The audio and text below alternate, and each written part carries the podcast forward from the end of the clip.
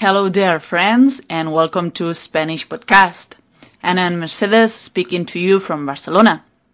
In our 130th episode, TV shows, we are going to have a conversation in order to analyze the phenomenon of TV series, series that have raised their quality and variety incredibly in the last 20 years. We will talk mostly about American TV shows that have been a worldwide success and we'll try to analyze the keys of this so-called revolution. Hola queridos amigos y bienvenidos a Español Podcast. Ana y Mercedes os hablan desde Barcelona. En nuestro episodio número 130 TV Shows vamos a mantener una conversación para analizar el fenómeno de las series televisivas cuya calidad y variedad han experimentado un auge sin precedentes en los últimos 20 años. Hablaremos básicamente de series americanas, que han sido un éxito extraordinario en las televisiones de todo el planeta, e intentaremos analizar las claves de esto que tantas veces se ha llamado revolución en la televisión. Hola Ana, ¿cómo estás? Bien, gracias, Mercedes. Oye, gracias ¿eh? por estar de nuevo en Español Podcast para hablar de temas que nos interesan a todos y que pueden ayudar a mejorar el español de las personas que lo estudian. Eh, a ver, Lost, Los Soprano, The Wire, True Blood, Mujeres Desesperadas, Desperate Housewives, House, Wits, Dexter, Californication, Nip. Nombres, todos ellos, que hacen referencia a series de televisión de gran éxito en la última década. Ana, ¿a qué se debe este fenómeno? Bueno, realmente es un fenómeno que ha cambiado, incluso revolucionado, el panorama televisivo en Estados Unidos y, en consecuencia, el de muchos otros países. Hoy en día casi todo el mundo está enganchado a alguna serie de calidad. Sí. Yo, por ejemplo, he seguido durante mucho tiempo Lost y ahora veo Wits. ¿Cuáles son tus series favoritas, Mercedes? Mis series favoritas, pues tengo varias, pero mira, te voy a citar un par que me gustan mucho. Eh, veo Mujeres Desesperadas y veo también House, pero después hablaremos de muchas otras. Bueno, volviendo a tu pregunta, Mercedes, ¿cómo hemos llegado a tener series de tanta calidad? Eh, pues posiblemente gracias a la batalla por la audiencia y por las suscripciones a las televisiones de pago que se libra en Estados Unidos. Esa batalla ha estimulado a las cadenas eh, a competir por sectores de telespectadores más específicos y fieles en sus suscripciones, con lo cual el riesgo y la innovación se han vuelto requisitos indispensables para el éxito de sus productos. Las nuevas series de televisión de las que hablamos son productos rentables y además ayudan a consolidar una imagen de la cadena, como una imagen de marca, digamos, eh, pues más transgresora, innovadora, etcétera, según el caso. Así que, a día de hoy, todo el mundo quiere hacer buenas series de televisión porque se ha convertido en la manera de ganar dinero y ganar prestigio, que al final desemboca en ganar dinero. Eso, mm, claro, es desde el punto de vista empresarial, ¿no, Ana? Pero desde el punto de vista de los espectadores y de los creadores, ¿cuál ha sido realmente el cambio? Bueno, desde el punto de vista de los creadores y los espectadores, como dices, es indudable que ha habido un cambio, digamos, en la sensibilidad en cuanto a temáticas, a complejidad y a realismo con el que se abordan los temas que vemos en las series. Mm, hay que pensar que parte de los guionistas y directores que hoy trabajan en las series de televisión vienen de hecho del cine, lo que ha aportado mucha calidad en todos los sentidos. El creador de la serie A dos metros bajo tierra, por ejemplo, era el guionista de American Beauty. O eh, el director de In Treatment, en terapia, eh, es eh, Rodrigo García, el hijo de Gabriel García Márquez, que es un reconocido director de cine. En fin, ha, ha habido un cambio de concepción de lo que son las series de televisión y en ese cambio hay una televisión de pago con nombre propio en este asunto, la HBO. Son los de, bueno, esta serie que has citado, ¿no? Los de A, dos metros bajo tierra, eh, Los Soprano, nada menos que Sexo en Nueva York también, ¿no? Entre otras. He oído que las series de la HBO eh, las llaman series de autor. De hecho, me parece que tenían un eslogan que decía no es televisión, es HBO. En inglés, it's not TV, it's HBO. Eh, pues sí, eh, la HBO ha sido pionera en muchas cosas y entre ellas en cambiar la política respecto a las series de televisión, lo que comentábamos. ¿no? Empezaron este cambio en los años 80 y en los 90 y apostaron por un tipo distinto de ficción. El expresidente de la HBO, Chris Albrecht, decía eh, respecto a su filosofía creativa que tenía estos puntos que te voy a comentar. El primero, no hagas caso de lo que digan los estudios de mercado, sino de tu criterio. El segundo, sé original. El tercero, respeta la inteligencia de tu audiencia. Importantísimo. Un punto muy, un punto muy importante. Y el cuarto, los valores de la HBO son literarios. Decía, cultiva el talento, la libertad creativa y atrae a los mejores. Eh, debido a esto, atrajeron a buenos creadores y siguieron una particular estrategia que fue convertir a los guionistas en productores ejecutivos. Es decir, en aquellas personas que toman decisiones creativas sobre el casting, las localizaciones, etc. Los que mandan, ¿no? En, resumen. Entonces, pues, eh, bueno, gracias a, todo esto, ¿no? A, a, la iniciativa de la HBO, que luego siguieron otras cadenas como eh, la ABC, la Time, etc., estamos asistiendo a un fenómeno que ha despertado un gran entusiasmo entre espectadores, entre críticos, entre cineastas, que, bueno, no podemos saber aún cuál será su verdadero calado en la televisión que está por venir, pero lo que sí sabemos es que hace tan solo 15 o 20 años este fenómeno era inimaginable. Una gran narrativa dotada de una gran personalidad en una pantalla pequeña. Magia, ¿no? Sí. Oye, ¿sabes una cosa? Al hablar de series de televisión y de todo este cambio, me estaban viniendo automáticamente a la cabeza pues series muy antiguas eh, que yo había visto, ¿no? Como por ejemplo, yo no sé si las habrás oído las, o habrás visto alguna, pues Viaje al fondo del mar, que creo que en inglés era eh, Voyage to the Bottom of the Sea, con mi pronunciación peculiar, o Embrujada, que era divertidísima, ¿eh? Mi Widget, o Misión Imposible, o La Mujer Biónica, de Bionic Woman. De La Mujer Biónica me acuerdo que tenía aquella sintonía de entrada con un sonido así como metálico que emulaba el brazo de... Pero no lo sé imitar. No, no, no, claro, claro, claro. no sé hacer la, la sintonía. Y, y eran series que yo las veía con, bueno, con fruición, ¿no? Porque tenían, bueno, con aquel doblaje que tenían de, de Puerto Rico, porque entonces no, no había, hace tantos años no había un doblaje establecido en español para las series de televisión. Y bueno, en aquel tiempo nos parecían las voces más elegantes, con más glamour y más sexys del universo, ¿no? Eran muy entrañables. Y, y recuerdo también series posteriores bastante divertidas, ¿no? Como eh, Pipi Calzas Largas o Heidi o Dragon Ball, entre, bueno, entre las que eran para niños infantiles. Y después series como Kung Fu o Magnum o Luz de Luna, que era fantástica. Luz de Luna era fantástica.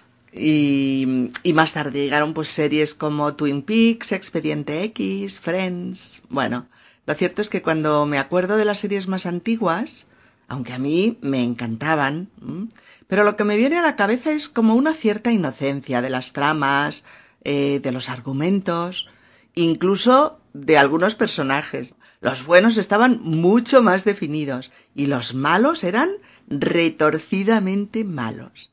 Y las tramas pues eran bastante lineales, muy secuenciales. Bueno, yo creo que, que grandes series ha habido en todos los tiempos, igual que grandes películas, ¿no? Seguro que te acuerdas de Colombo, por ejemplo, oh, sí.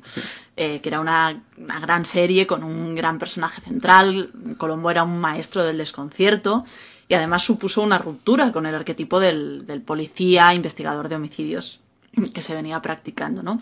Uh -huh. Pero sí que es verdad, es cierto, que antes era menos frecuente encontrar en la televisión personajes protagonistas deliberadamente ambiguos en su moral, como sí. Tony Soprano, Nancy Bodwin o House, ¿no? Eh, los personajes se han oscurecido, se han vuelto más complejos, con más ángulos desde los que se pueden ver, ¿no? Y con menos certezas en su interior también. Muchos de ellos eh, son personajes que están perdidos, que están quizá buscando los modelos de aquellos arquetipos cerrados de otras épocas, ¿no? Pero que ya no son capaces de encontrarlos en sí mismos. Entonces, esta ruptura de los personajes con una identidad definida y constante, con unos valores morales únicos, se refleja también en lo que está pasando con los géneros en las series, ¿no? Los géneros también han dejado de ser únicos y perfectamente definidos y tienden a cruzarse, ¿no? Eh, por ejemplo, True Blood, que es eh, una serie que también está muy bien, ¿no? Eh, y mezcla la literatura de vampiros con la novela romántica. Lost, para quien haya visto Lost, pues transita entre la aventura, el terror, la ciencia ficción y, bueno, casi un poco de todo está en Lost, ¿no? Wits, por ejemplo, es, un ejemplo eh, interesante, pero como, como, ejemplo de cine independiente estadounidense, ¿no? Para mí el referente más claro de Wits es el, cine de Todd Solondz, el director de, Happiness, pero bueno, aquí en la serie, pues en, versión marihuana, digamos, y, con la familia traficante, ¿no? Y un poco más, más light, ¿no? Pero bueno, en, resumen, las series, eh, o algunas de estas series, se han vuelto más profundas, tienen más estilo, pero sobre todo, yo creo que la, clave del éxito de las series es que son capaces de conectar con el mundo que nos rodea, un mundo de construcción, eh, que va un poco a la deriva y que está lleno de miedo, ¿no? Entonces, consiguen conectar con este mundo, lo plasman y dejan al espectador, que eso es también algo interesante, hacer el resto del trabajo, ¿no? Eh, completar la, imagen. Lo curioso es que los espectadores están encantados de hacer este otro trabajo de análisis, de hacer el, análisis del mundo en el que vivimos. Sí, es verdad. Eh, oye, una cosa, hay un, aspecto un tanto colateral a todo este mundillo que, sin embargo, ha supuesto una salida laboral para actores y actrices a los que Hollywood, por una u otra razón, les había cerrado sus puertas. Eh, o sea que hay un buen número de viejas glorias, de excelentes actores y actrices, o de secundarios incluso, que no actuaban en el cine desde hacía años. Y las teleseries ficharon a muchos de ellos y además de ofrecerles la posibilidad de seguir ganándose la vida, pues les han dado la oportunidad de seguir haciéndolos disfrutar con su talento.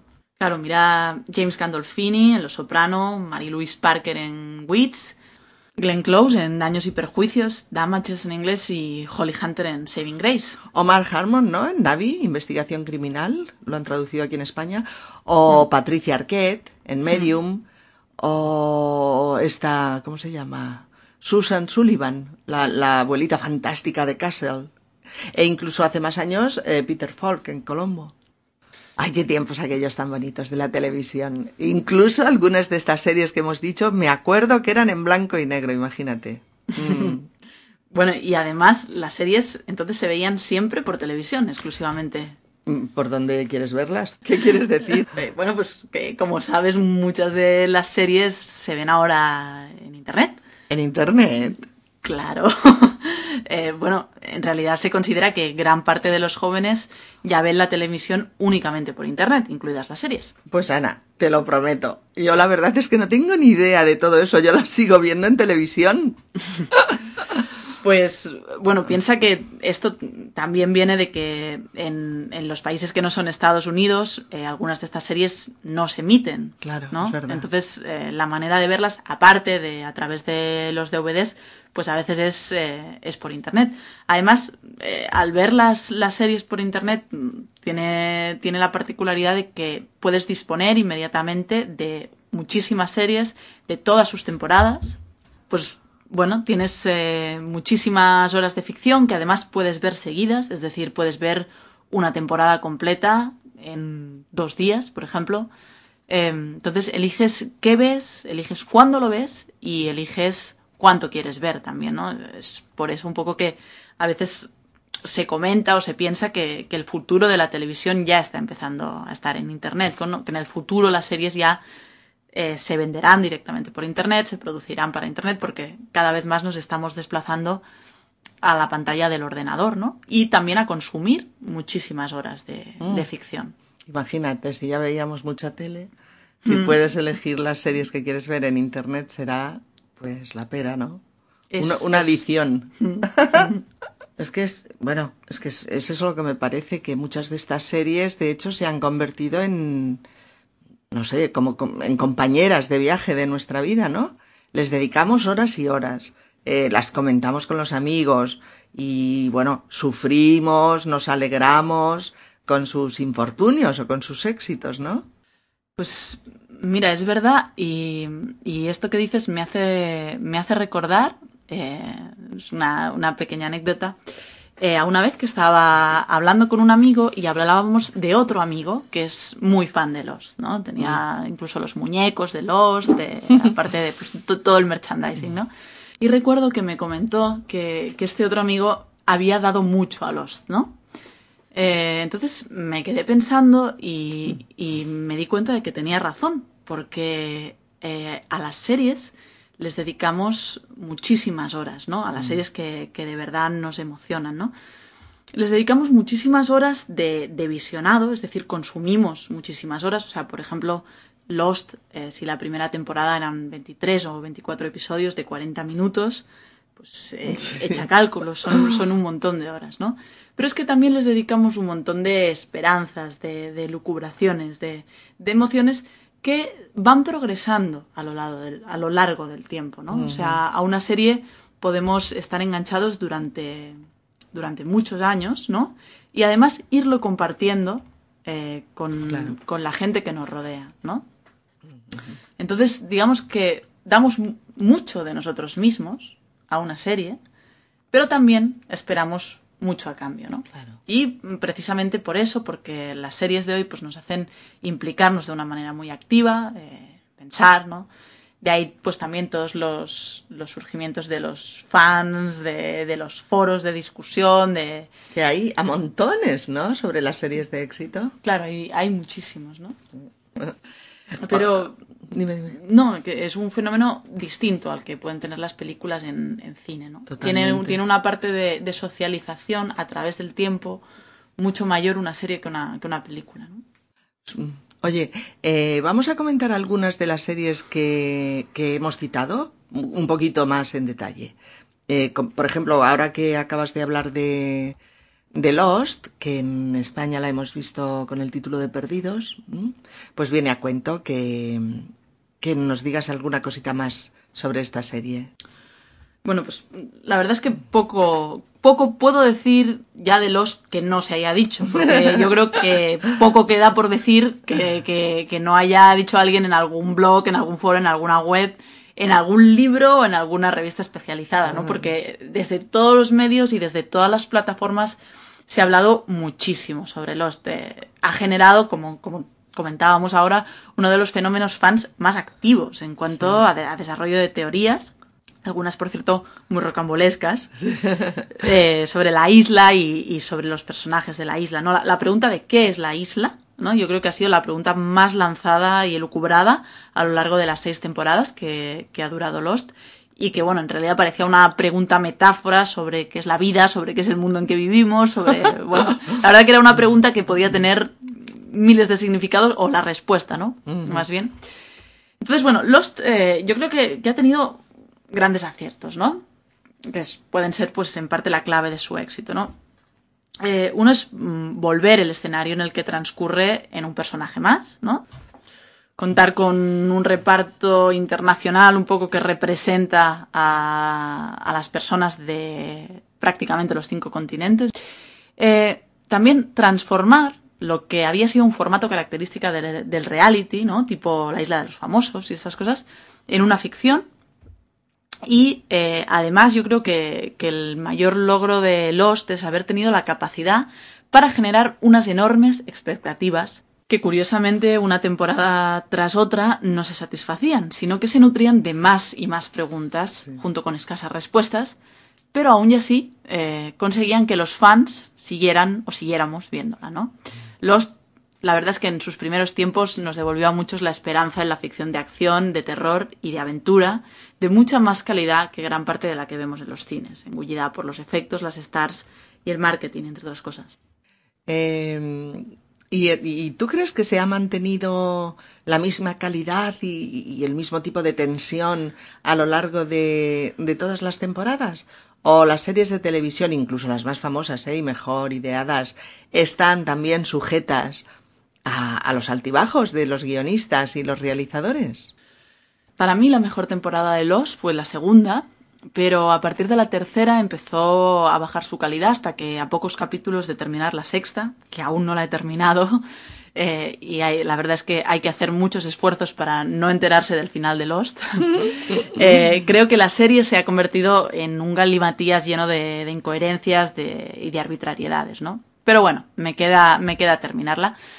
Aún y así, aunque la serie pues eh, haya empeorado en muchos aspectos, la experiencia de, ser un seguidor de Perdidos y de, experimentar todo lo que la narrativa nos ha aportado a lo largo de, varias temporadas, las reflexiones sobre el destino, sobre el azar, etcétera, la verdad es que es una experiencia muy bonita. Vale, vamos con otra serie que yo confieso que no la conozco. No, he visto ni un solo capítulo, pero es verdad que he oído a mucha gente hablar de Wits. Háblanos un poquito de Wits. Sí, mira, Wits ha, sido un gran descubrimiento, la verdad. Es comedia negra y comedia familiar al mismo tiempo, ¿no? Es la serie de una mujer viuda que para mantener su estilo de vida pasa marihuana en un barrio de clase media estadounidense, pero que poco a poco va a meterse en el negocio hasta las trancas, ¿no? Entonces, bueno, Witch pierde un poco de intensidad del suspense a través de las temporadas, pero en cambio está ganando algo mucho más importante, que es la complejidad de su personaje central, Nancy Bodwin, interpretada por Mary Louise Parker, aquella jovencita de, tomates verdes fritos. Ah, sí, era magnífica. ¿Verdad? Mm. La, chica joven que es, es, una gran actriz. Pues para mí lo más interesante de Witch es lo moralmente cuestionable, que es Nancy Bodwin, su egoísmo, su impulsividad y su falta de asunción de responsabilidades. Nancy Bodwin es cuestionada por todos los demás personajes, por sus hijos, por el hermano de su marido muerto, por su amiga, entre comillas, Celia, ¿no? Nancy, yo creo que es una mujer que en el intento por sacar adelante a su familia se puede decir que prácticamente la destruye. Caray. Eh, por lo que explicas, es una de esas series de humor ácido, ¿no? Un tanto amoral, podría decirse, ¿no? Y que, que puede incluso provocar no sé, un cierto rechazo en una, en una gran parte de espectadores. Eh, Witch practica un humor irreverente, incorrecto, ¿no? muy políticamente incorrecto. Se ríe, por ejemplo, de los fanatismos religiosos que, se dan en Estados Unidos. Es capaz de sacarle punta al paso de los inmigrantes por la frontera con México. Mm. En fin, tiene un humor retorcido y, sádico y delirante y cruel, ¿no? Digamos que, por eso está en una cadena de pago, ¿no?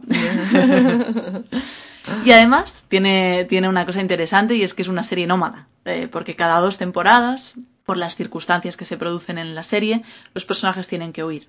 Así mm. que cambian los escenarios, desaparecen personajes, aparecen otros, ¿no? Y bueno, Wits eh, se podría ver un poco como la cara cómica del mundo de las drogas, a veces puede ser excesivamente benevolente con los traficantes, mientras que, por ejemplo, una serie como The Wire, ¿no? aunque yo no la he visto, pero eh, por lo que entiendo es que es la cara un poco más dramática del, mundo de las drogas. ¿Y, qué te parece House? Pues mm, yo francamente tengo que confesar que a mí House no me gusta demasiado, ¿no? Pero eh, por otra parte me parece que es una serie un poco distinta de las que estamos comentando porque en realidad no deja de ser una serie de médicos convencional en cuanto a la propuesta y a la narrativa, pero que introduce, eso sí, por primera vez, un personaje central de un médico que es, eh, hablando en plata y como solemos decir, un cabronazo. Un cabronazo, sí señora. Oye, ¿sabes una cosa que resulta muy, muy curiosa respecto al origen de la serie? Dime. ¿Qué dirías si yo te dijera que el personaje de House está basado en el de Sherlock Holmes? Pues conozco esa historia, aunque a primera vista no dirías que el origen de House es el famoso detective. Anda, refrescame esa historia. Pues mira, para los que no se lo creen, empezaré diciendo que los dos personajes son especialistas en resolver misterios muy complicados e irresolubles para la mayoría de los mortales. Ambos son adictos a una droga, House al bicodín y Holmes a la cocaína. Y los dos tocan un instrumento musical. El médico toca el piano y la guitarra y Holmes el violín. Ambos tienen un colega inseparable, admirador incondicional llamado Watson en las novelas de Conan Doyle y Wilson en la ficción catódica. Pero para todos aquellos que aún no estáis convencidos, os diré que House vive en el apartamento 221B y Holmes vivía también en el 221B de Baker Street. La primera paciente de House se apellida Adler, igual que la protagonista de uno de los primeros eh, relatos de Conan Doyle. Y todo esto es la consecuencia de la admiración sin límites que siente el creador de House, que es David Shore, por el detective de ficción. Bueno, más que admiración, el propio Shore lo definió como auténtico fanatismo por el personaje. Vaya, pues no se buscó un mal referente, ¿verdad? Todo lo contrario, ¿no? Ha basado su personaje en otro de la literatura que ha sido y sigue siendo uno de los más famosos y admirados de todos los tiempos. Eh, bueno, hasta ahora hemos estado hablando mm, de las series de televisión que se ven en las teles de todo el mundo. Evidentemente, las series norteamericanas eh, se propagan desde USA hacia las cadenas más importantes de multitud de países de todo el planeta. Sin embargo, a un nivel más local, pues también tenemos series autóctonas españolas que aunque no tienen evidentemente la misma repercusión, pero sí que han tenido un gran éxito de público. Y algunas de ellas han sido compradas para ser emitidas en otros países, eh, incluido Estados Unidos. Bueno, para empezar, yo diría que las series españolas juegan en otra liga. Es decir, que hoy por hoy esperamos que esto cambie en el futuro. Están a años luz de las series americanas que hemos comentado. Además, aquí en España vamos entre 5 y 10 años por detrás en cuanto a temáticas géneros y, bueno, y, todo lo demás, ¿no? Eh, por ejemplo, las series profesionales con, con, médicos, policías, abogados, etcétera, se iniciaron en Estados Unidos a finales de los 80, principios de los 90, pero no se empezaron a hacer aquí sino hasta un tiempo después. Aparte, las series españolas tienden demasiado al costumbrismo, están todas filmadas en platós llenos de luz, y los personajes, en general, son bastante sencillos, salvo excepciones. Nadie se atreve a arriesgar eh, y el resultado es que es más de lo mismo año tras año. Sin embargo, como decías, Mercedes, hay algunas series que han destacado y que se van a exportar o, a transformar en película, como Águila Roja, Aida, eh, Amar en tiempos revueltos, La que se avecina o en su día El Grupo. Pero vamos a ver, Ana, si se tiene el dinero, ¿no? Los buenos guiones, las ideas, no sé, la, la variedad cultural que hay en España y todas estas cosas, ¿por qué las series televisivas españolas son tan, tan locales, diríamos? ¿Mm? ¿Por qué no se, llega a no se llegan a realizar series de mucha calidad que puedan interesar por igual a los espectadores españoles y a los de otros países? Creo que son varios factores. En primer lugar, realmente no se tiene el dinero para, para hacer producciones tipo Lost, por ejemplo, ¿no? Hay que, hay que adecuarlo a, las producciones que se pueden hacer aquí. Pero por otro lado, eh, aquí tampoco tenemos la estructura de televisiones de pago que ha permitido el surgimiento de estas series en Estados Unidos. Y por último, y yo creo que es lo más importante, es que aquí se infravalora a la audiencia constantemente. Sí, es cierto. Realmente con algunas series siempre tienes la sensación de que las han diseñado para tontos. Pero bueno, ¿sabes qué? Que quizás algún día llegue también la revolución a la televisión española. A ver. De momento te propongo que hagamos una lista con nuestros 10 personajes favoritos de series de televisión. Vale, genial. Pues mira, los míos serían, por ejemplo, el rubio de Misión Imposible de la serie ¿eh? de televisión, aquel señor que se llamaba Jim y que era un portento de serenidad, de sangre fría y de inteligencia para las misiones. Me encantaba también el monje Shaolin que protagonizaba Kung Fu por bueno toda la filosofía que rodeaba sus sus peripecias y por la lucha tan bonita que ponía en práctica. David Carradine, ¿no? David Carradine era, sí, sí. Eh, me encanta el personaje que hace de colega y de amigo de House Wilson, porque, bueno, es un tipo excelente, con una amistad incondicional que hoy día tiene mucho valor, ¿no? Eh, me gusta mucho la rubia de Mujeres Desesperadas, la que se llama Lynette, porque mm, es un personaje muy pragmático, que lo quieres mucho, que es encantador, ¿no? De un, personaje real de la vida cotidiana, pero con, con muchas cosas que te gustan. Eh, me, me gusta un personaje que es de una serie muy antigua, que no sé si tú la recordarás, que es, eh, era el actor que se llamaba, que se llama, vamos, Dan Fielding, y que hacía de fiscal en la serie de Night Court, que era, en español se llamaba Juzgado de Guardia. Mm, mm.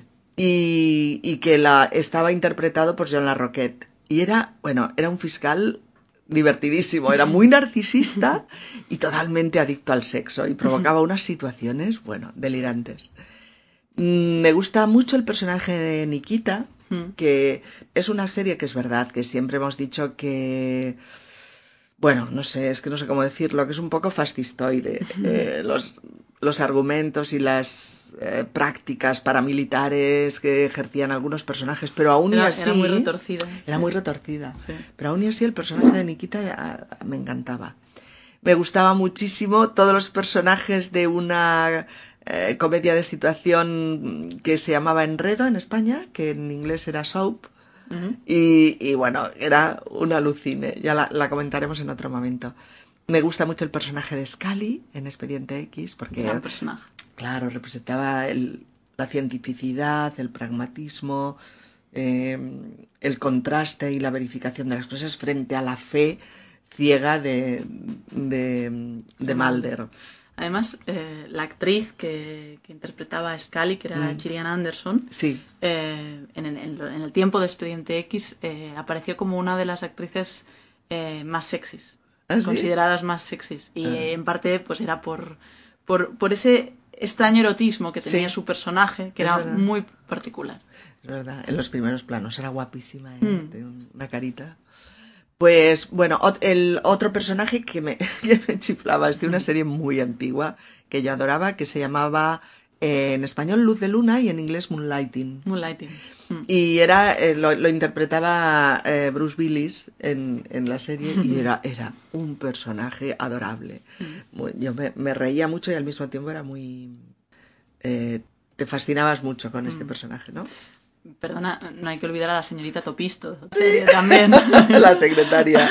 Otro gran personaje. Y el novio de la, verdad. de la señorita Sí, que, que, sí. que era ta- también muy que se querían un montón y eran dos frikis de mucho cuidado. y la prota era. ¿Cómo se llama? Sybil Shepherd. Estaba. Muy joven. muy Elegante, joven, glamurosa. Y por último, pues citaría. Estaba dudosa y serían los dos, pero bueno, era el, el personaje de Ironside en la serie de este detective fantástico. Y también Colombo me encantaba. Hmm. También. Me gustaba mucho. ¿Y los tuyos cuáles serían? Pues bueno, elegir 10 es complicado, pero Sí. mm, uno de los personajes que más me gustan es eh, Benjamin Linus de Lost. Y la verdad es que me gusta porque tiene, es, es un personaje con, pues eso, con muchísimos contrastes y contradicciones y es un, es un gran manipulador. Yo creo que, que representa un poco la, la figura de los guionistas, ¿no? Eh, sí, porque es un personaje cuyo poder reside en la información que tiene. Ah, ya, vale.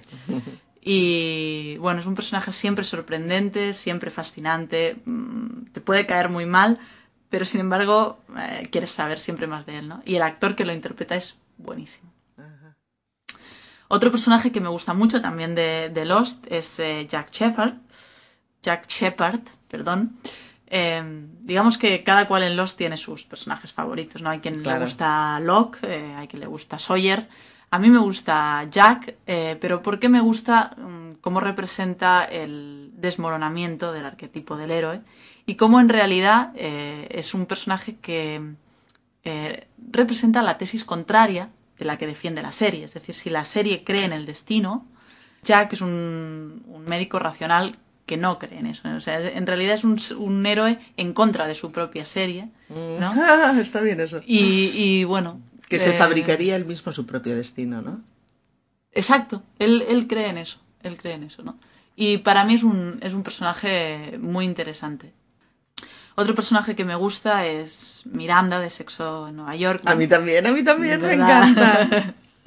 Eh, Carrie, la protagonista, pero también Miranda, que es la, Sí. la pelirroja, ¿no? Que es quizá eh, la más eh, racional de, de, las cuatro, ¿no? También es un poco como Linette en algunas cosas. Sí. Un personaje así bastante pragmático, un poco masculino, un poco frío, ¿no? Luchadora. Eh, sí. Y sensata, ¿no? Mm. Me gusta. También recuerdo un personaje que es eh, llamado Satanás Corazón Pequeño, que en algunos... Sí, eh, en, en, otros sitios le llamaban Piccolo, bueno, es el aquel hombrecito verde que salía en, en Bola Bola, de de, Dragón. Dragón, Dragon Ball. Y más que nada, lo que me gustó de él es que tuvo una aparición estelar, ¿no? Porque me acuerdo que cuando apareció eh, estaba rodeado de, de, unas expectativas y de, y de un aura, ¿no? Que a medida que fue pasando la serie y empezaron a aparecer enemigos superiores, pues ya quedó totalmente desfasada. Pero yo creo que tuvo una, una de las mejores apariciones en series infantiles, ¿no? Por, por el nivel de maldad que le suponía, ¿no? Sí. Imagínate el nombre Sí. del personaje. Satanás. Que es Satanás, corazón pequeño, ¿no? O sea, bueno. Eh, otro de mis personajes favoritos es Nancy Botwin, The Witch, que Sí. ya hemos comentado un poco sobre ella, ¿no? Eh, también Dexter, de la serie Dexter, me parece un personaje muy completo, también muy bien interpretado, eh, con un mundo propio, un código propio, ¿no? El- eh, etcétera. Y bueno, me parece que está bien. Como asesino, está bien. Es como, no sé a ti qué te parece, pero es como el planteamiento de una ética nueva, ¿no? Que es la ética propia del, del personaje. Mm. Y, y que viene a ser un poco, yo no sé, pero así como un justiciero, ¿no? Que imparte Sí, el asesinato sí. en función de, de, lo que a él, de lo que a él le parece lo bueno y lo malo, ¿no? Sí. De todas formas, esta serie creo que... Es más compleja que eso. Sí, que, que- que puede generar mucho debate, ¿no? Ya, ya, Pero en- otro día lo podemos Otro día, otro día. comentar. Esto se nos alarga. Mm. Eh, bueno, también Christian Troy, eh, de Nip Tuck, el, el personaje del cirujano plástico que también es adicto al sexo. eh, eh, bueno, que está lleno de, de traumas que satisface con, con crueldad, con sexo, con dinero, con poder, con un montón de cosas. Recuerdo también con muchísimo cariño al doctor Fleischman de Doctor en Alaska, Sí. que fuera de España era conocida como Northern Exposure, eh, y que, bueno, era, era un personaje muy entrañable como la serie, ¿no? Sí. También, que era, que era una serie muy tierna. Pipi, de Pipi Calzas Largas, ¿no? Personaje fantástico. Sí. Esa punky anarquista. Autónoma, que vive sola. Sí, con un mono y un caballo. Un caballo. Sí, sí. Y, y bueno, y, y hablando de niños, pues eh, de niños o de bebés, también Stewie, de padre de familia, de familidad, que para mí es el mejor personaje de la serie. Es un nihilista, un sarcástico, eh, un amargado profundo en el cuerpo de un bebé. O sea, es grandioso, ¿no? Luego, en fin, Colombo, que ya lo has comentado. A mí me gustaba mucho Chandler, de Friends. Estaba muy loco. Era un, un gran neurótico, yo creo. Y, y bueno, creo que lo voy a dejar ya porque creo que Sí. te, te he dicho más de 10. Vale, vale, pues lo dejamos ya. Sí, más que nada es porque nos estaríamos mucho más tiempo charlando de todas estas cosas tan interesantes en torno a las series de televisión, pero bueno, el, el podcast tiene un límite y ya lo hemos superado extensamente. En cualquier caso, nos ha encantado hablar de este tema contigo, Ana, cosa que esperamos continuar haciendo eh, en relación a temas eh, cinematográficos y televisivos en el futuro. Eh, gracias por estar con nosotros de nuevo. Pues bueno, gracias otra vez a ti, Mercedes, por, por invitarme a Spanish Podcast y, y bueno, también espero que, que compartamos más temas en el futuro. Seguro. Eh, queridos amigos y queridas amigas, eh, os, os, mm, informamos de que el próximo podcast también lo haremos Ana y yo juntas y que va a ser un juego, va a ser un juego muy divertido que le vamos a llamar Juego de Pistas, eh, en el que os vamos a dar una serie de pistas sobre, yo que sé, 20 o 25 series, pues las más famosas de todos los tiempos en televisión. Nosotras os damos las pistas, os ponemos la melodía de esa teleserie y vosotros la adivináis. Tenéis que hacer un gran esfuerzo de comprensión de lo que os decimos en español para adivinar el título de la serie. Así es que ya sabéis, quedamos emplazados para este juego con el que vais a aprender mucho español y además lo vamos, lo vamos a pasar estupendo adivinando eh, series que sean comedias, dramas, eh, de todos los géneros. ¿De acuerdo? Pues hasta pronto, seguid con vuestro español, mucho ánimo y no dejéis de acompañarnos. Os damos las gracias por ello y hasta el próximo episodio. Adiós amigos. Adiós.